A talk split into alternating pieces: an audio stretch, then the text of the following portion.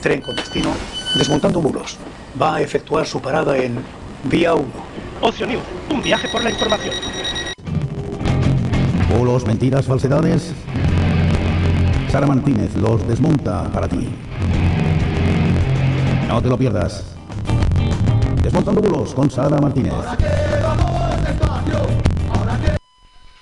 Muy buenas noches y bienvenidos al eh, Desmontando Bulos de hoy. Hoy es jueves 22 de septiembre de 2022 y son las 9 de la noche, las 8 de las Islas Canarias y quedan las últimas horitas de verano, eh, un verano que se me ha hecho largo a mí y no sé, Sara, Sara, ¿qué tal tu verano? ¿Se ha hecho largo o no?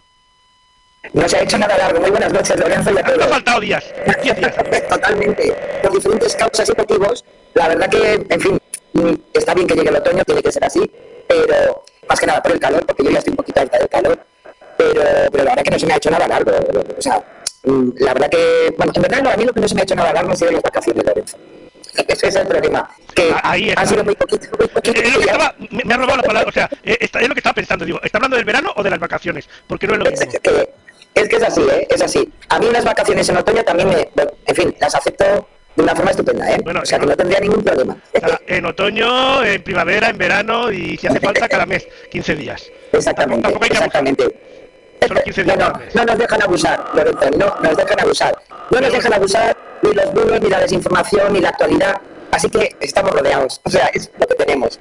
Sí, es lo que tenemos. Pero bueno, um, a pesar del calor, todo lo demás ha, sido un verano que, bueno, con sus más y sus menos, pero al menos algo similar a lo más normal porque los dos anteriores también tela, o sea que... No, yo creo que, sí, que, verdaderamente en este verano, bueno, habrán excepciones evidentemente, pero yo creo que de alguna, o por lo menos todos hemos tenido la opción de, volver a vivir esos veranos ¿no? que, conformaban nuestra existencia y, por tanto hemos podido hacer que así lo hemos hecho. Por otra parte, porque yo me he movido poco este año, ciertamente, pero yo todos los comentarios que he escuchado de, de gente allegada a mí, de familiares, es que bueno, que estaba todo a tope y podías ir por cualquier sitio de España y estaba todo lleno yo creo que, hombre, hombre, yo no sé, ya sé que poco a poco nos hemos acostumbrado a no ver nada positivo en, nuestra realidad, no, pero, yo creo que es una de las cosas que, hay que reconocer que, pues sí, que nos hemos movido, no hemos hecho mucho caso a eso de la inflación, y esas cosas, porque también es como todo. Yo creo que todos estamos hasta los cojones de estar en casa y hemos sudado de lo de la inflación. Ya, ya vendrá, ya vendrá, me da igual, yo me voy a me gasto lo que tengo y ya veremos lo que viene. Que, a ver, tampoco. Pues el verano a nivel, además, a, claro, sí, sí, a nivel uh, turístico porque hay que recordar que, por suerte, por desgracia, nuestro país, o gran parte de él, vive del turismo. Eh, yo creo que incluso en algunos números mejor incluso que antes de la pandemia. En algunos números, en otros no, pero en algunas zonas y algunos números. verdaderamente el, nivel ha sido muy bueno, eh, muy, muy bueno. Y yo creo que eso, pues hombre, pues, eh, pues de alguna manera también va a repercutir en, ciertas cosas ¿no? que, que, puedan pasar en el, en el futuro y bueno, ¿y, qué crees que te diga? Pues, eh, Lorenzo, si hemos estado de vacaciones, lo hemos disfrutado, pues oye, bendito sea, porque para lo que tenemos alrededor, ¿qué quieres que te diga? Con el Putin que, que, nos, quiere meter ya en una aliada de, de tres pares de nariz, se, la está metiendo a sus conciudadanos, ¿eh? eh con ese llamamiento a filas y, no sé, esto, a lo mejor, mira, escuchaba yo precisamente esta mañana a un comentarista, eh, no siempre...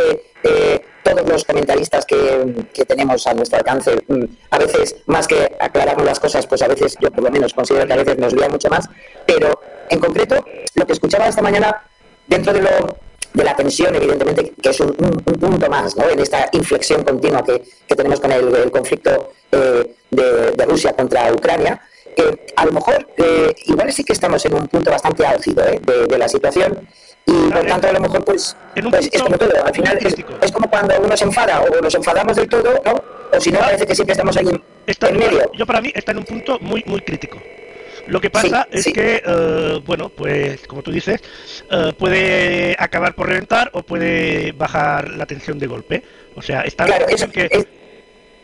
efectivamente, eso es lo que decía, eh, que además era un, un, especialista en geopolítica y en, en conflictos armados, y bueno, y son las, mm, las, las, las situaciones que, que, por su gran trascendencia y, por, y como tú bien decías, por, por llegar a ese punto crítico, claro, también es verdad que habrá que acierten todos, que esa es otra, ¿no? Pero sí que es una posibilidad de, de, lo que siempre se dice que hay que negociar y hay, bueno, pues a lo mejor igual también es una oportunidad para negociar y para y para no hablar tanto de rendiciones, pero sí de acuerdos. Entonces, ojalá, ¿no? Pero bueno, ya iremos viendo cómo pasan las cosas. Esta semana también se ha cumplido el aniversario del, de dos cosas importantes. Una, por un lado, eh, del volcán de La Palma, que, ya hace un año de que, bueno, pues salió ahí. Eh, parece que fue ayer, pero ya hace un año. Eh, y también luego pues el aniversario del terremoto de que de México que cayó en el aniversario del terremoto anterior que ha vuelto a haber un, terremoto el mismo día. O sea que ya es, ahí, yo creo que hay algo ya. Ahí sí que ves ahí sí que, estos mexicanos estos mexicanos lo celebran a lo grande siempre ¿eh? es que ya te lo digo. Ya te lo digo. Y más que nada porque eh, te acuerdas la semana pasada hablábamos ¿no? de esas eh, teorías conspiranoicas que siempre andan por ahí y que muchos juegan con la numerología yo cuando estaba viendo eh, esta información, es que al final lo ponen fácil, el destino lo pone fácil para que uno caiga en cosas. también hay que decir que el fin de semana pasado se celebró en Menorca eh, un encuentro de terraplanistas, que yo cuando lo leí las noticias dije, me los esperaba más en Ibiza, pero bueno, vale, han elegido Menorca, pero me pensaba que eran más de Ibiza, pero eh, ellos sabrán. Les cuento más Menorca, ahí. No sé, pero, pero yo pensaba que eran más de Ibiza, por eso de, bueno, de todas esas cosas que se mueven por ahí. Por esas cosas, sí, sí. cada uno que deduzca lo que pues quiera ya te digo. Pues sí, sí, ciertamente. Bueno, tenemos que tener de, todo un poco, ¿no? Y ya, ya ves, pues, eh, lo veis mucho, ¿eh? Pero al final, en definitiva, todas estas teorías eh, que, evidentemente, pues hombre, pues se alejan bastante de, la ciencia, de, la racionalidad, eh, más o menos que se pueda entender, que, siempre va más allá y, es fácil hacer teorías cuando no hace falta que uno tenga que demostrar nada, sino las, la, en definitiva ellos se basan en que empiezan a, coincidir demasiadas cosas, ¿no? Eh, bueno, pues, pues pensamos que no, que, que, son cuatro personas, no, no, no. Y se saben mover muy bien y saben captar muy bien la atención precisamente en las redes sociales, que es muy fácil, porque al final es como todo, a lo mejor uno piensa eh, algo que, que, le puede dar un poco de vergüenza eh, decirlo en público, porque le van a tratar de, pero en el momento que se le da notoriedad, eh, pues hombre, hay mucha gente que, le da mucho a la cabeza y, bueno, y, busca, pero bueno, eso pasa también con las ideologías políticas, o sea que, entonces, pues bueno, es, es lo que hay, ¿no? Y ya, pues ya ves, o sea, tenemos hasta eh, congresos, de reuniones, o sea, está bien, está bueno, la gente, al final cada uno pues entretiene con lo que, con lo que quiera, Sí, sí, sí, mientras que no hagan daño a los demás, va bien. Efectivamente, eh, efectivamente. Si ya empiezan a hacer daño a los demás, hoy empieza a ser peligroso para ti también, tienes que ir con cuidadico, pero bueno, ¿qué vamos a exactamente, eso como siempre, cierto, cierto, cierto. Uh, Sara, vamos a ir con el tema del guion, que si no, pues tenemos que correr. Uh, ciberseguridad. Vamos sí, a como siempre, ya, ya, sabéis que, que, siempre tenemos alguna, como no, alguna alerta, algún aviso. En este caso nos llega desde una entidad bancaria, eh, mi caja. Eh, ¿Por qué? Bueno, porque eh, también los verificadores eh, se han hecho eco de esa alerta de una serie de correos electrónicos en las que piden nuevamente con ese mensaje tan estupendo el cumplimiento de la normativa vigente eh, actualiza tu información personal. En caso de no disponer de la información actualizada, nos veremos obligados a limitar su acceso a la línea abierta. Eh, ¿Qué ocurre con este tipo de cosas? ¿Qué es lo primero que podemos pensar cuando nos llega un correo de estos? Primero que tengas la cuenta en Unicaja, claro. En segundo lugar, lo que siempre decimos, mirar la dirección del correo electrónico. En este caso, más que terminar con el arroba unicaja.es, que es el corporativo de la entidad bancaria, pues vemos que termina por teachmeemail.com, con lo cual, mala cosa.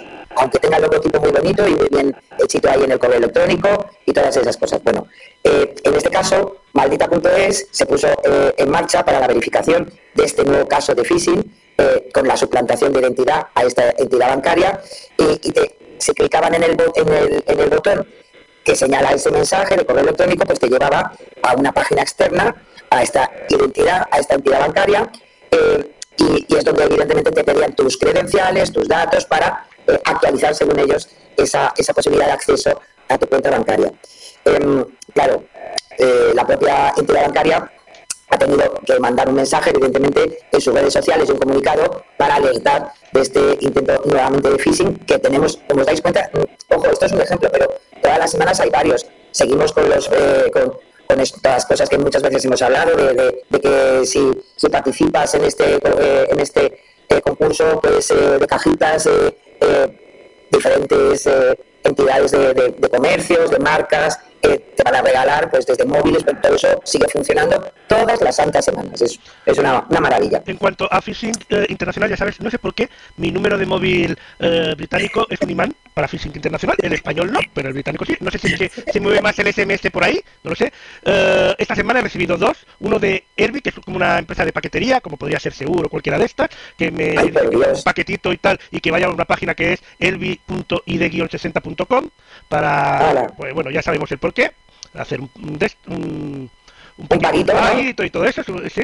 Y otro, Claro, para que recibas, claro, claro. que eh, también lo he recibido ahí, pero que podría recibirlo a nivel internacional porque va sobre Apple y me pone Apple Pay ha sido desactivado, bueno, todo en inglés, pero bueno, Apple Pay ha sido desactivado en tu dispositivo. Para reactivarlo, para los pagos en contacto, visita update-apple-widget.com y ahí pica y ya está. No, de todas formas, hay que, hay que decir que eh, están muy activos, ¿eh? Están muy activos. Yo ya dije hace un par de semanas que, que yo misma, durante este verano, había recibido varios intentos de phishing, eh, que coincidió, es verdad, que yo estaba esperando, estaba esperando un paquete, y la suerte que tuve es que me llegaron dos correos seguidos de dos supuestas empresas de paquetería. Y claro, las dos coincidían, eh, me pedían 1,95 o de derechos de aduana. Digo, hombre, que no lo he pedido tan lejos, no me fastidies. Ya, ya. Entonces, ojo, ojo, porque, en fin, es cierto, es verdad que eh, las- los cuerpos y, y fuerzas de seguridad del Estado alertan todos los días de que hay un incremento considerable de los ciberataques y del ciberdelito. Porque aquí, en definitiva, estamos hablando de estafas. Hombre, hay que Entonces, recordar- tengamos muchísimo cuidado, Hay que, mucho re- cuidado. hay que recordar que eh, gracias a la pandemia pues nos hemos digitalizado muchísimo en muy poco tiempo, Claro. pero eso también lleva pues sobre todo a personas que no están acostumbradas a manejarse por internet, jóvenes y mayores, porque pueden la gente joven hay gente joven que, que- que le va mejor una piedra que, que- que un móvil, eh, pero eh, también pues, tienen que acostumbrarse y tienen Claro. que saber detectar un poquito el, el- esto. Hay que tener calma. Yo creo que ante todas estas cosas siempre hay que tener calma y Sí, yo- yo- acostumbrarse yo digo, como cuando más vale, que me bloquee- más vale que me bloqueen el dinero y estar dos días sin poder acceder a mi dinero que, que no que me lo usen. Exactamente. Ya, Exactamente. por si acaso. tener un poquito de calma y, hombre, y acostumbrarse a que igual que uno cuando va a cruzar una carretera mira, tiene que mirar a los dos lados, pues esto es lo mismo, acostumbrarse a que hay que verificar lo que nos están notificando. Y, y son un par de minutos, ¿eh? nada más. Ah, claro, Fijarse, ve- verificarlo con fuentes fiables, no vayas a tu cuñado. Que igual a lo claro, mejor. no, no, eh, exactamente.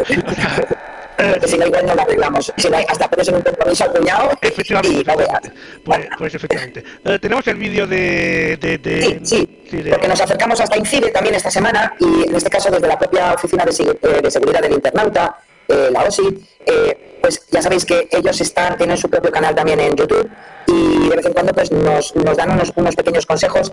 En este caso nos hablan de las eh, descargas de los, de los bien conocidos ya por todos, los QR, que también mal utilizados o mal ejecutados pues nos pueden crear algún que otro problema. Entonces, aquí nos traen una serie de, de consejos de la mano de la OSI. Así que vamos a aprender un poquito más. Por cierto, Sara, que esto de los QR que parece algo tan moderno fue inventado en 1960. O sea que, o sea que, no nada. Es una tecnología más antigua que, que la mayoría de cosas que usamos. Efectivamente, eso es, es lo que estabas diciendo hace un momento, Lorenzo. En verdad, lo que hemos adelantado en todo lo que es el ámbito digital desde la pandemia es una pasada. Eh, sí, sí, sí. Porque algo que estaba ahí tantos años, que poca gente utilizaba y en este momento forma parte de nuestra vida cotidiana, por hasta cierto, para a veces descargarse el menú. O sea que Efectivamente. Que por cierto, para quien no lo sepa realmente, un QR es un funcionamiento muy simple, es una codificación de una URL.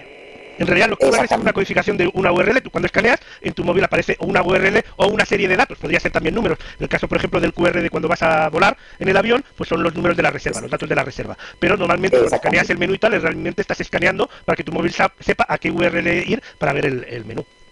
Por Exacto. ejemplo. O sea, es una tecnología realmente es. muy sencilla. Pero claro, esa URL puede apuntar a una URL que te lleve eh, a un virus, por poner un ejemplo, y ahí es cuando la has liado. exacto. Así Y que, ahí tenemos un problemita. Y ahí tenemos- Así que vamos a ver qué podemos hacer.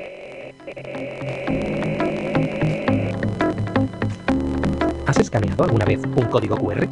Se trata de códigos en blanco y negro bidimensionales y con una forma cuadrada. Se utilizan principalmente para facilitar el acceso a determinadas páginas web, vídeos, imágenes o incluso aplicaciones cuya URL puede ser difícil de recordar. Para leerlos, solo necesitamos nuestro dispositivo móvil y una app capaz de leer estos códigos. Seguro que en alguna ocasión te habrás encontrado con alguno de ellos, ya que las empresas los usan frecuentemente para fines publicitarios. Sin embargo, los ciberdelincuentes pueden aprovecharse de ello y crear enlaces con los que ejecutar malware en el dispositivo del usuario, o redirigirlo a sitios web fraudulentos. Veámoslo con dos ejemplos. Nuestro protagonista está dando una vuelta por el centro comercial, cuando de pronto se encuentra con un cartel anunciando un concurso organizado por el propio centro. Se trata de una promoción perfectamente detallada en el cartel, con información de contacto y página web, donde se le explica al usuario que puede ganar un fin de semana en la costa para las próximas vacaciones de verano. Solo tiene que escanear el código QR, registrarse y participar. Rápidamente nuestro protagonista saca su smartphone y sigue los pasos, ya que parece una promoción legítima. Al cabo de unos minutos, se encuentra con una pegatina con un código QR sin información que diese alguna pista sobre su contenido. Pero decide apuntar con su cámara al código QR. Lamentablemente, la curiosidad terminó por infectar su dispositivo, ya que el QR redirigía a una página que descargaba una aplicación maliciosa en el dispositivo.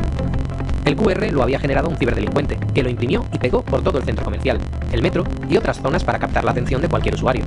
En este caso se descargó malware, pero ¿qué habría ocurrido si hubiese redirigido a nuestro protagonista a una página web fraudulenta, que suplantase a otra legítima? Los riesgos a los que podía haber estado expuesto son muy variados y peligrosos. Por suerte, existen pautas y herramientas para protegerte de estas amenazas. Siempre que analices un código QR, asegúrate de utilizar una app que permita visualizar el enlace de la página a la que te redirecciona. Así evitarás acceder a webs desconocidas o cuyo dominio no corresponda con el que debía redireccionar el código QR. Comprueba que el código no sea una pegatina colocada sobre el código real. Mantén las herramientas de protección de tu dispositivo activadas y actualizadas. En conclusión, como toda tecnología, los códigos QR tienen sus ventajas y desventajas. En este caso, siendo cuidadoso y aplicando el sentido común, podrás seguir disfrutando de las comodidades que ofrecen. ¿Tienes dudas? ¿Hay alguna experiencia que quieres compartir? Síguenos en nuestras redes, suscríbete y compártelo con el resto de los ciberusuarios. Yo tenía, conocía a un experto en ciberseguridad que decía que el mejor antivirus es el sentido común. Exactamente. Así es, ¿eh? es cierto. Pero como todo, como todos los peligros que podemos tener en esta vida, eh, tanto físicos como, como digitales, al final es el sentido común. Y bueno, parece a veces un poco eso que siempre repetamos lo mismo, pero es cierto. O sea, al final siempre es nuestro sentido de la responsabilidad, de la seguridad, de que no nos quieran colar. Bueno, pues para eso el, el primero que tiene que poner una serie de limitaciones somos nosotros mismos, ¿no? Y bueno, esto es una pequeña explicación, pero bueno, como esta, para miles de otras cosas, ¿no? Así que, lo dicho, sentido común. Sí, señor. Pues vamos al siguiente, que en este caso es eh, transparencia. Sí, nos vamos con, los compañeros de Cirio, que ya sabéis que en su página web actualizan eh, todas las semanas eh, haciendo una búsqueda activa del boletín oficial del Estado y de los diferentes boletines oficiales de las comunidades autónomas sobre diferentes cuestiones que tienen que ver con la gestión administrativa y tan importante para todos nosotros, para la ciudadanía, de lo que hacen el gobierno, los gobiernos autonómicos, las, las propias eh, eh, alcaldías, los propios ayuntamientos. Y, la verdad que vale la pena porque a veces pues uno encuentra cosas interesantes que tienen que ver con la información pura y dura y no tanto con la interpretación de la actualidad que, de alguna manera seguimos todos gracias a los medios de comunicación. En este caso, durante esta semana destacan precisamente el anuncio eh, de que el Ministerio de Transportes, Movilidad y Agenda Urbana ha publicado la resolución que establece que los dueños de licencias de VTC operan en plataformas como Uber o Cabify podrán tener años extra eh, de moratoria para seguir circulando por ciudades, incluso en aquellas comunidades autónomas en las que no se haya aprobado y regulado o en las que se prohibía. Claro, esta resolución hay que tener en cuenta que fue firmada el 7 de septiembre por el Director General de Transporte Terrestre, sí que da una serie de datos que es lo que ha llevado y que algunos de, quienes nos escuchan a lo mejor posiblemente eh, lo han visto en los medios de comunicación, una protesta y una campaña muy, muy agresiva en contra de esta, precisamente este anuncio. ¿Y por qué? Pues porque de las 4.001 solicitudes presentadas para esta ampliación de esta moratoria, solo 95 han conseguido justificar que necesitan más de los cuatro años iniciales para recuperar su inversión, que era lo que se había aprobado hace cuatro años. El resto, 3.906, han sido desestimadas y, en definitiva porque no se cumplían las condiciones que se pusieron en, en, 2014. Solo mm, eh, tenía que ver con la adquisición del coche o la autorización. ¿no? Eh, esa norma, en concreto, prohibía a las VTC realizar trayectos urbanos si no estaba regulado en su comunidad autónoma. Eso sí, les daba esta moratoria de estos cuatro años, durante los cuales podían seguir trabajando. El, propio decreto ley estimaba que quienes consideraran que esos cuatro años se quedaban cortos para compensar su inversión, podían pedir una indemnización complementaria que era precisamente eso, unos años más de moratoria. Claro, ¿qué, ha ocurrido? Que al final esos eh, 4.001 eh, expedientes, la grandísima mayoría han sido rechazados porque no han cumplido con las condiciones que ya se pusieron en su momento para que pudieran tener esa moratoria y por tanto pues han quedado en un limbo bastante eh, preocupante. Yo lo comprendo que es preocupante, pero es que al final no han podido justificar ninguna de las dos cuestiones, el coste de la autorización y el coste del vehículo. También es verdad que en la gran mayoría de las solicitudes han sido presentadas por empresas, es decir, no por particulares, y, bueno, pues, pues, podéis imaginar pues bueno, que hay un cierto mosqueo, pero lo cierto y lo que estaba en la norma y en la normativa era lo que había y por tanto, pues hombre, no se le podía dar un mayor eh, tiempo de moratoria si no habían cumplido con las eh, cuestiones más importantes que son esas, el coste de la autorización y el coste del vehículo. ¿Por qué? Pues porque eso en definitiva eh, había sido anterior y por tanto ya no podían justificar tanto tiempo para el coste de ese, de ese vehículo, de esos vehículos, para prorrogar esas licencias. Así que, pues vamos a tener jaleo mm, posiblemente en este ámbito eh, empresarial, pero que sepamos que de alguna manera lo que es la administración ha ido con la ley en la mano y eso también lo sabían los que se estaban ya aprovechando de estos cuatro años de moratoria. Así que no sé cómo terminará, pero es lo que hay es lo que está eh, administrativamente cumplimentado y lo que pone evidentemente la resolución que ha sido eh, publicada en el BOE. Así que seguiremos porque posiblemente en, los próximos, en las próximas semanas tendremos movilizaciones de este colectivo y con todos los problemas que supone y sabéis que, han, pasado con, estos servicios, ¿no? Eh, así que veremos a ver, veremos a ver, Lorenzo. Y vamos ahora al bulo. Sí, nos vamos a los bulos directamente. A ver qué, nos han querido colar durante esta semana. Muchos, ¿eh? Muchos, muchos. Eh, claro. Eh, en este caso le ha tocado a Meghan Markle, eh, a la esposa del príncipe Harry. Después de, ya por fin, tenemos a, nuestra querida Queen, a, Isabel II descansando en paz. Eh, que madre mía, madre mía, el lunes, menuda, mm, en fin, es que eran en todas las televisiones, ¿eh? Menudo festival. el evento, la coronación, el evento más visto y más seguido de todo el mundo. No solo este año, sino de toda la historia. Así que, bueno, será difícil. Estuve un ratito viéndolo, ¿eh? vamos, a tener que cambiar, vamos a tener que cambiar la frase de esto dura más que una boda gitana por esto dura más que un entierro inglés. Ojo, porque hay días de paseíto, de, de, funeral, o sea que... Ya te digo, y, y, a mí me llama mucho, bueno, muchas cosas me llaman la atención, pero yo lo de, eh, cuando iban eh, eh, por las calles, ya no es que, porque había un montón de, claro, de, militares de las diferentes compañías, ¿no? Bueno, y, y, van todos al mismo paso, pero es que a mí me llamó la atención que el cortejo civil, ¿no? Los hijos, la familia, oye, que llevaban el mismo paso. Claro, Impresionante. Bueno, ¿eh? también hay que tener en cuenta que sobre todo los los hijos, los nietos y todo eso han sido todos militares y han pasado todos por, por academias militares. Claro, pero es que, es que, ¿eh? madre mía, impresionante. impresionante ya ¿eh? hablar en los medios españoles, que casi casi han hablado más de los reyes españoles que de la que de la difunta de cuerpo presente que aún estaba, porque pues sí, sí, cierto, cierto. han traído lo suyo ya sabes que, bueno, y yo creo que especialmente a, Leticia, la verdad que yo creo que le han hecho eh, todo tipo de estudios de sus caras y sus no caras eh, cuando han coincidido los, porque nosotros a, a falta de, de un de un rey y una reina tenemos dos reyes y dos reinas, porque al final los reyes eméritos ahí están también. Que al final lo que le pasa a Leticia con, con, con, el, con el emérito es lo mismo que pasa en, toda, casi todas las familias españolas, no todos se llevan bien dentro de la familia y a veces pues te cae peor el suegro, a veces la suegra y pues en este caso pues es el suegro que le cae peor a Leticia y ya está. Tal cual, ¿eh? Tal cual. No es un secreto a vos, no es un secreto que todo el mundo lo sabe, o sea no le han podido además disimular nada, ¿eh? encima que por protocolo, encima va y le toca justo al lado, que también los de protocolo inglés han estado ahí diciendo esto dará venga.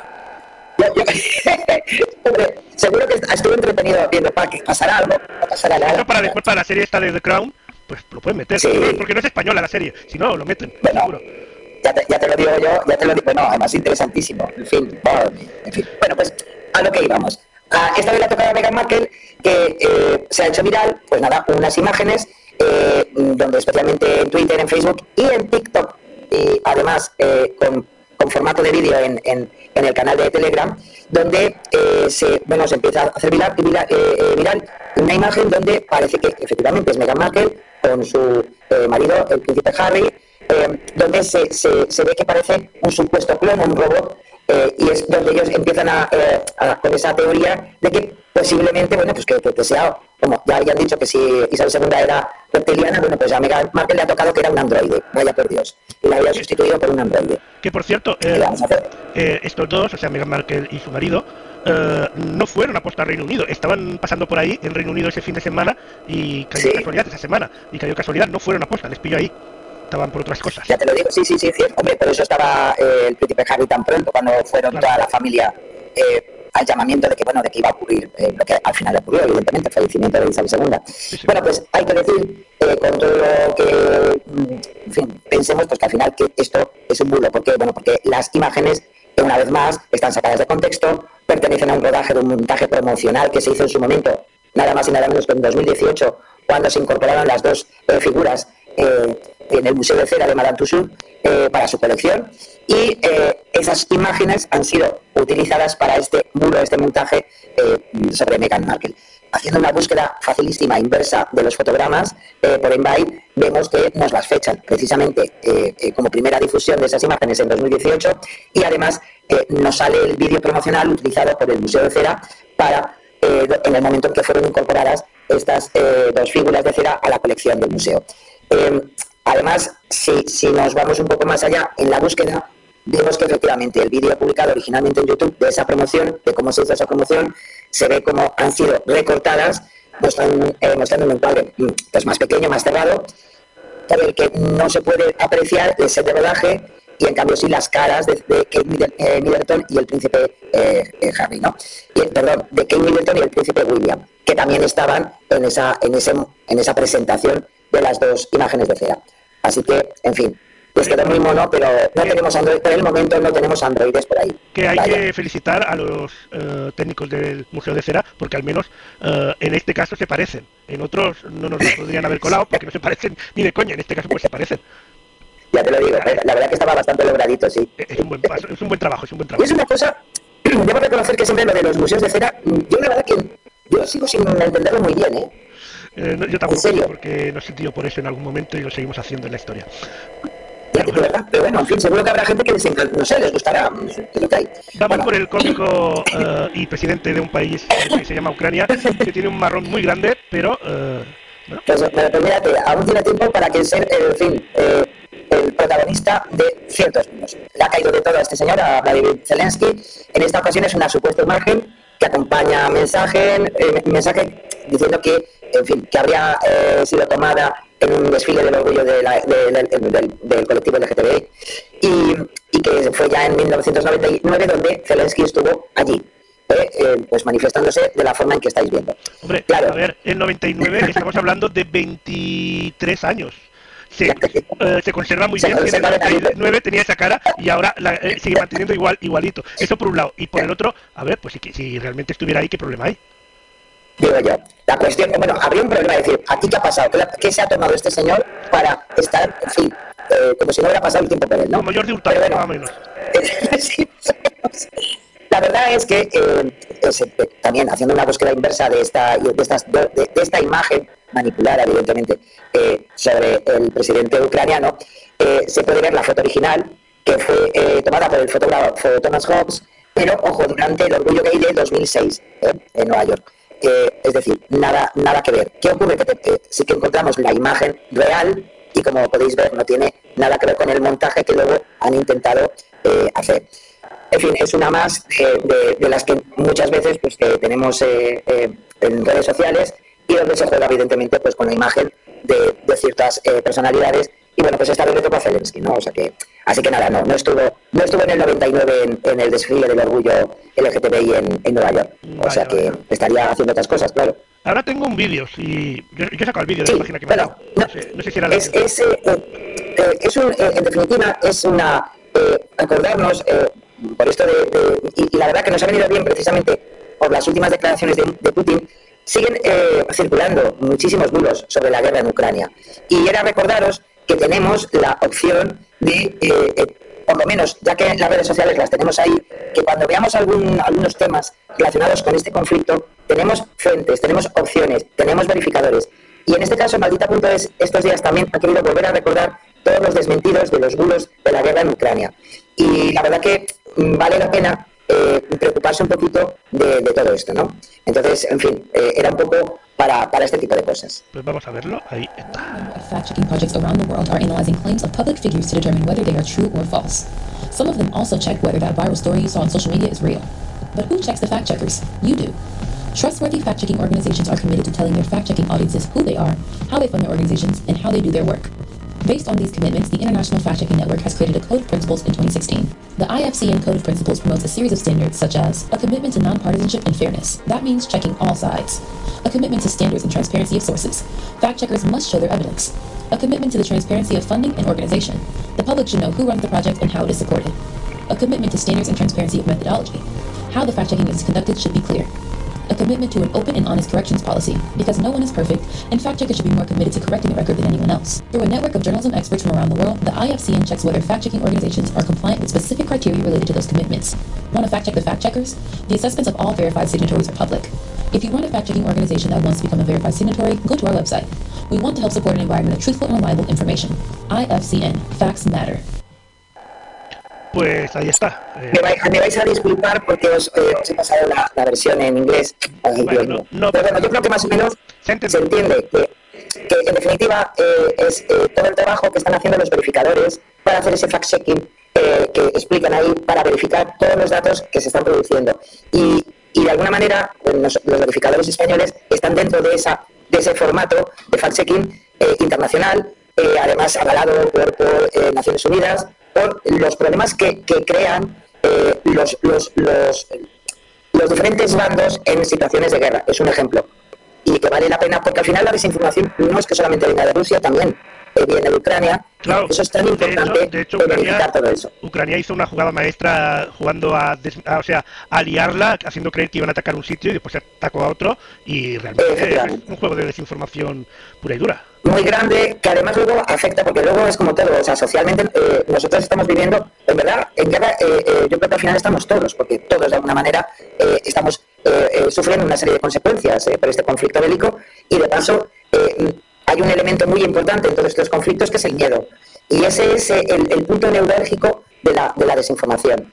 Cuando hay miedo es muy fácil manipular y por tanto es muy importante chequear eh, todo lo que, toda la información, entre comillas, que nos viene, porque entre toda la información también circula la desinformación. Entonces, eh, durante esta semana, no solamente maldita.es, los diferentes verificadores españoles están eh, volviendo a reiniciar eh, todas las, las opciones que tenemos para verificar lo que nos llega y yo creo que es importante, más que nada, para tener, como digo yo, una, una mente tranquila, una mente tranquila para saber lo que nos puede pasar, cuáles qué consecuencias podemos tener y, por tanto, actuar, pero con cierta credibilidad eh, de lo que en verdad está, está ocurriendo. ¿no? Así que siento de, de todas formas que eh, os pasé la, la, la versión en inglés y era facilísimo que estuviera en castellano, pero bueno. Igual, ahora otra si vez será. tenemos tiempo, pues la semana que viene, si no, pues ya está. Nos vamos a Radio Televisión Española Verifica. Sí, pues nos vamos a, a- también a otro de nuestros verificadores. Esta semana eh, han destacado la difusión en redes sociales de un vídeo que muestra una supuesta señal en directo de la BBC en la que se ofrece una vista del interior del ataúd como si corresp- correspondiera a la reina Isabel II. Y estoy convencida que este lo habéis visto en redes porque se hizo viral. El lunes fue viral. Fue absoluto. Yo me lo Bueno, creí y todo. Dije, capaces son. Sé que los ingleses son capaces de inventar la monarquía republicana, porque ellos son muy así. Por lo tanto, ¿por qué no? No sé. A mí no me extraña, Lorenzo, porque yo, lo- antes de verlo en los verificadores, lo vi en Twitter. Y la verdad que debo reconocer que me quedé así un poquito... O sea, es verdad que estaba toda la mañana un poco harta de, todas la- de toda la difusión y la cobertura informativa que se le estaba dando al funeral. Y yo la verdad creo que no me lo creí, pero simplemente porque estaba cansadita. Y ya de verdad, psicológicamente, digo, ya esto es mucho. ¿eh? Y la verdad que les quedó genial. Vamos a ver, ¿cuál es el problema? claro, ¿cuál es el problema? Que aunque lo, que lo, lo pusieron súper mono, eh, con, además eh, con, con- con la insignia de la BBC, o sea, eh, lo hicieron muy bien, muy bien. La imagen está bastante bien, la- lo, eh, lo que se ve ahí, en fin, eh, la señora, bueno, la señora no creo que sea nadie, vaya, porque vamos a decir que no era no es real, no, no era una imagen sacada ni un vídeo sacado en directo, además, de la tal de II. ¿Y, y si ahora se mueve? O sea, imagínate que se mueve. Sea. Santa. Claro. Claro, bueno, pues se lo montaron todo muy bien, pero ¿qué ocurre? Que esto, eh, estas imágenes, porque son reales, las imágenes son reales, es un extracto de un programa eh, de la de televisión eh, pública neerlandesa, en concreto el show nocturno de Arjen Lubach, muy conocido allí, y que analiza los temas de actualidad, os podéis imaginar, de manera satírica. ¿eh? Entonces, es, es, es, es un extracto de- del vídeo que ellos montaron para, para eh, la noticia del de, el traslado de Isabel II cuando la llevaron a Edimburgo, eh, porque acordaros que falleció en el castillo de Balmoral, y, y bueno, y alguien pues un, eh, estupendo pues pues quiso coger y, y, a la BBC en, ese, en ese lunes tan, tan especial para eh, hacernos creer que, bueno, que, era cierto que además de la imagen en directo que nos estaba dando la BBC de las calles de Londres y todo esto, pues que también tenían una camarita en el, el féretro. Vaya por Dios, ¿no? Así que, bueno. todo. Pues yo, yo, pensé, estos ingleses lo tenían todo pensado. Todos los detallitos. Totalmente. Totalmente pensado. O sea, han pensado hasta en el. Y otro muro más que tenemos de Radio Televisión. Pues sí, nos vamos también a, un mensaje en redes sociales que eh, aseguraban que el presidente de Colombia, Gustavo, Gustavo Petro, acordados que no hace tampoco mucho, que, ganó las elecciones y es el nuevo presidente colombiano, pues que había anunciado la llegada de 20.000 médicos cubanos al país eh, sudamericano. Claro, todo esto es un, un montaje que suplanta el perfil de Twitter del diario colombiano El Tiempo. Esto lo hemos visto nosotros aquí en España, cada dos por tres, que de repente pues, eh, se inventan el, el, perfil de Twitter del Mundo, del periódico de Cataluña, del país, y nos lo ofrecen además con cierta visibilidad y credibilidad. Y claro, pues no, no es, la, no es el perfil oficial de ese medio de comunicación. Y, y en este caso, bueno, pues eh, para eh, recomponer un poco pues esa, esa, esos problemas políticos de entre, entre diferentes partidos políticos y en este caso para denunciar que, denunciar que iban a hacer una doble función de ya no solamente médica sino de espionaje por parte de los cubanos del, al país colombiano. El diario colombiano ha tenido que negar en su cuenta oficial, ahí sí, el de Twitter, sobre la difusión de este titular con este tweet y que evidentemente no tiene nada que ver ni que ni, han, van a llegar 20.000 eh, médicos cubanos a Colombia ni, tampoco, evidentemente, lo había anunciado el actual presidente colombiano, Gustavo Petro. Así que, una más, Santo Tomás. ¿Sabes lo que me llama la atención? En principio me llama la atención que este tipo de noticia lo publique una cuenta que en teoría se dedica a dar el tiempo. al menos entiendo eso de lo que pone el título arriba. No, no, no. Eh, el tiempo es un, periódico eh, de información ah, general. Sí, sí. Bueno, pero Igual que tenemos el, el, el Marca y el As en su día eran deportivos y ahora dan noticias de todo. Claro, sí, sí, sí, sí. pero bueno.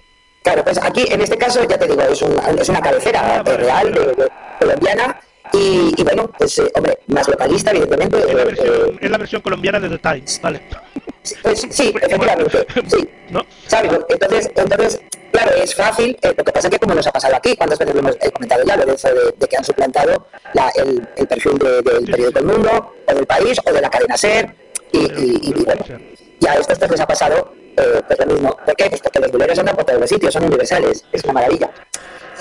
Y nos vamos, nos vamos, con F verifica nos vamos hasta Suiza. Este es, este es genial, porque además, eh, con todo esto de, los problemas que, podemos tener de las, de, las medidas que se están tomando para, para mm, de alguna manera, eh, reservar esa, esa eh, esas medidas energéticas, ¿no? De cara al invierno, de que, en fin, que se está diciendo de todo, hasta que pues, a ver si lo escuchamos todos juntos, una cosa, en fin. Pues eh, esto no solamente pasa en España, en Suiza, y nos vamos hasta allí, pues, y especialmente en cuentas de Twitter y Facebook, pues se ha ofrecido una información eh, donde se dice que, el gobierno suizo va a ofrecer una retribución económica a las personas que reporten casos en los que un hogar suba la temperatura de su calefacción por encima de lo recomendado oficialmente no es una tontería, la recompensa, según esta pseudo información, pues será eh, de unos 200 francos suizos, que serían unos 207 euros, que oye, para arreglar el mes no está mal. Claro, eh, de ahí es cierto que se han empezado este mismo bulo, porque es un bulo eh, evidentemente bien, montado, porque sí que es verdad que, lo han hecho el anuncio con el escudo de la Confederación Suiza, el número de teléfono del Departamento Federal de Medio Ambiente del país suizo, y bueno, o sea, con una cierta credibilidad. Sí que es verdad que se, bueno, se, ha, eh, se, ha circulado en inglés, en francés, en eslovaco y estaba empezando a entrar en España, que cookie. Nosotros atrás nunca, siempre para adelante. Y es verdad que, hombre, es cierto que en el caso de España ya se había amplificado tanto eh, el bulo, donde se hablaba de, en fin, de que era un régimen nazi, que eh, te aseguraban que se planea multar con hasta 500.000 euros o incluso castigar con tres años de cárcel. Ya sabes que en España nosotros lo hacemos todo a lo grande y si amplificamos un bulo, pues también. hay que decir que todo esto es eso, es un bulo, eh, no tiene nada que ver con el gobierno suizo. El gobierno suizo en ningún caso ha planteado ni multas ni de 200 eh, euros ni de 500.000, nada, no, nada, eso no es, cierto. Eh, y sí que es verdad que, hombre, ha dolido mucho, ha dolido mucho esta situación, porque claro, evidentemente las críticas han sido importantes y en concreto verifica, F verifica, se puso en contacto con la portavoz del Departamento Federal de Medio Ambiente, con Emanuel Atonaso, que evidentemente pues ha, comentado que esos carteles difundidos por redes no existen. Eh, que evidentemente es un caso de manipulación, y además, muy importante, me parece muy bien, que eh, anunció que se ha iniciado una investigación por el uso indebido del logotipo y del número de teléfono de la Confederación en el cartel engañoso, con lo cual, pues me parece, me parece genial, eh, me parece muy bien, porque en definitiva eh, el logotipo y el número de teléfono de una administración tiene también una entidad jurídica. Y hombre, con esas cosas pues no se juega. Hay que decir que, mira si ha sido, en fin, un montaje, que si hacemos una búsqueda inversa de, de, ese, de, las fotos que, se han utilizado para, para, ese, para ese cartel, pues las podemos encontrar en el banco de fotografías de Flippik, que posiblemente muchos de nuestros oyentes saben cuál es, que es muy conocido, tiene además un montón de, fotografías libres, tanto la que la del propio eh, póster como tal, como luego la mujer que está eh, mm, hablando por teléfono. También es de una foto de esto de, de, los bancos de imágenes. Así que, en fin, pillados por todos los bueno, bueno, pues ahí pillados, pillados. Y ahora vamos a ver si pillamos alguno más, en este caso con el fact-checking. Ya te digo que sí. vamos a hacer este fact-checking a nuestros políticos, que, madre mía, la verdad que también, si vamos a estar con esta tensión hasta las próximas elecciones, Lorenzo, yo creo que alguno, alguno peta, ¿eh? Porque no, de verdad, no están callados ni, 48 horas. Y, después, pues, Olora que también la está liando dentro de Vox, el otro, no sé. Ah, sí, sí, alguno no, fuera, ¿eh? Bueno, ya, ya, no sé dónde, ya no sé si es dentro o fuera, porque cada día es una historia diferente, yo ya me he perdido. Ya te lo digo, ya te lo digo, pero bueno, esta vez vamos a, hablar de Santiago Pascal, ¿eh? Eh, en, en, una, en un programa de televisión eh, le hicieron una entrevista y eh, le preguntaron sobre un posible acuerdo con el Partido Popular en materia de aborto tras las declaraciones de Alberto Núñez Feijóo y la presidenta madrileña Isabel Díaz Ayuso sobre la interrupción del embarazo. ¿Qué dijo Santiago Pascal? Dijo, hay otros países que han logrado una reducción drástica de abortos, como Polonia o Hungría, con políticas de natalidad ayudando a que el aborto prácticamente desaparezca. Bueno, esto es lo que dijo Santiago Pascal. Claro, en este caso neutral, pues se fue, hombre, pues a ver si es verdad que ha habido una reducción drástica de abortos. ¿Qué ocurre? Que si nos vamos a los datos, aunque la ratio de abortos en número de interrupciones que se realizan por cada mil nacimientos en Hungría, por ejemplo, ha disminuido en los últimos eh, años, según los datos de la Oficina Estadística Europea, Eurostat, en 2020 el país húngaro seguía estando entre los países de Europa con una mayor ratio. En total se realizaron 23.901 procedimientos eh, eh, sobre la interrupción del embarazo. Esto Hungría, con lo cual en este caso ya no es verdad lo que nos ha querido comentar. Abascal, claro. Pero además, vámonos eh, al otro país, porque Abascal siempre habla de estos dos países mucho, ¿no? Eh, Polonia, por su parte, sí que es verdad que tiene de las ratios más bajas del entorno europeo. Es el país de la Unión Europea también, eso sí, con las leyes más restrictivas sobre el aborto, que no tiene nada que ver con mm, eh, medidas y leyes que favorezcan la natalidad. Lo que sí que tiene son leyes bastante restrictivas sobre el aborto. Según Eurostat, eh, eh, que los últimos datos que tiene de Polonia son de 2019, no hay datos posteriores, no los ha dado Polonia, con lo cual pues no tiene. Sí que es verdad que sale que se realizaron 1.110 abortos. Pero claro, fundaciones polacas independientes como Federa, cuyo objetivo es otorgar ayudas a las mujeres para la planificación familiar, también han podido darle una serie de datos a Neutral. Y ellos cifran en más de 15.000 eh, interrupciones voluntarias del embarazo ya sabéis que siempre se pone en contacto con el ámbito de prensa de los partidos que, están afectados por, este fact-checking, pero bueno, como ya es normal, ya no solamente con Abascal, sino con casi todos, pues bueno, pues no han tenido respuesta todavía, a lo mejor algún día sí. Están con, con el tema de, la otra. con lo cual, eh, es verdad eh, que sí que Polonia, en, en, concreto en Hungría, pues no, porque Hungría está adelantada a España eh, en cuanto al número de procedimientos sanitarios para este tipo de situaciones. En, Hungría, según los datos, eh, eh, se, ha reducido bastante, pero precisamente por, perdón, eso en Polonia se ha reducido, pero se ha reducido por, porque no les dejan abortar. Entonces está casi, tanto es así, en concreto en Polonia creo, creo que, que no pueden abortar ni cuando hay malformaciones con lo cual, evidentemente, para, para que se pueda evaluar el número de abortos que se pueden realizar en Polonia es muy difícil desde el ámbito público. ¿Qué ocurre? Como os decía antes, fundaciones eh, eh, que, trabajan en este tipo de cosas en la propia Polonia, pues hombre, eh, ¿qué es lo que dicen? Que en este momento se estiman que hay entre 80.000 y 200.000 abortos al año. Lo que pasa que esa carga sanitaria se ha trasladado fuera del sistema público y, por tanto, pues estamos ante una, una situación un poco compleja para hablar de que con medidas de que favorezcan la natalidad se baja el número de abortos. Así que yo lo siento mucho, pero creo que eh, Pascal en este caso nos ha querido engañar un poquito y es falso. Bueno, nos vamos con alguien que nos dé más alegría, como Pilar Alegría. Pilar Alegría. Pues sí, pues, pues sí, nos va a dar un poco de alegría porque la ministra de Educación e Información Profesional habló también esta última semana, en, un, en, esta casa, en un, en un, en un programa de radio, eh, y habló sobre la relación entre el PSOE y el Partido Popular y cómo estos últimos eh, pues no votaban a favor de leyes promovidas por el Gobierno. En concreto, Pilar Alegría dijo, yo quiero recordar que en esta legislatura hemos aprobado, creo que son 161 iniciativas legislativas, y el PP ha votado en contra en todas ellas. Bueno, vamos a ver. Es verdad, de las 161 iniciativas legislativas, mm, pues, pues, pues tampoco, porque han sido 163. Y siempre ha votado el Partido Popular. De hecho, creo recordar, eso le salva. Pues, sí. Cosa que pero, no, pues, no ha recordado. No ha recordado, pero, eso, pero, eso, le salva. También hay que decir que también, hombre, no ha sido la primera ministra de Educación en, en, eh, de, de, del gobierno de Sánchez, con lo cual es, a lo mejor es normal que a lo mejor se verá ya un poco el número. Pero bueno, lo más importante sería lo de menos, ¿no? Bueno, 161, 163, vale. Ahora, ahora viene el fallo de verdad. Claro, ¿qué ocurre? De verdad que nunca ha votado el Partido Popular a favor o se ha abstenido en alguna de esas proposiciones. Bueno, pues en este caso nos lo dice eh, bastante bien, clarito, neutral, eh, que el PP no ha votado en contra de todas las leyes de esta legislatura, como dice la ministra. De las 163, como decíamos, aprobadas, votaron a favor de la implantación del ingreso mínimo vital, de la reforma de los ERTE para afrontar la pandemia, de la ley de protección de la infancia y del nuevo sistema de cotización de autónomos, entre otras medidas. Además de los 87 reales decretos, eh, decretos leyes propuestos por el Gobierno, el PP ha votado a favor de convalidar 46 de ellos. Con lo cual, pues en fin, no, no es verdad lo que nos ha querido eh, comentar la ministra Alegría.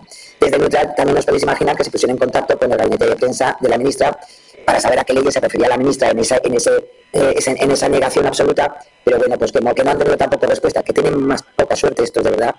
Así que, en fin, lo dicho. Vaya. Diferentes leyes, diferentes leyes.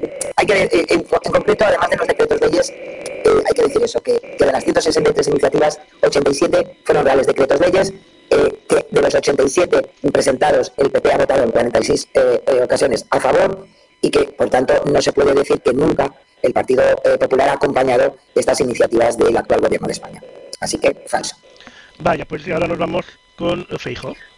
Alberto Núñez Feijo, el líder de la oposición, que eh, también en una entrevista, en este caso en un periódico, es decir, está escrito, que eh, el presidente del Partido Popular dijo que la única fábrica de aluminio que tenía España era Alcoa, en la Marina, en Licencia, aquí en Galicia, y que había cerrado. Claro, la ministra de Industria, Reyes Maroto, contradijo a Feijo en un tuit en el que decía que la lucha de los trabajadores con el apoyo del Ministerio de Industria había evitado el cierre de la planta, salvando más de 500 empleos. Claro, la afirmación como tal de Feijóo, eh, vamos a ver por qué se pone en duda, no solamente porque se, eh, porque, eh, se lo contradiga la ministra de Industria, sino porque, ¿qué pasa? ¿Qué es Alcoa? Bueno, pues en Alcoa, esta empresa de producción de aluminio primario, sí que es verdad que la empresa ha paralizado hasta 2024 su actividad.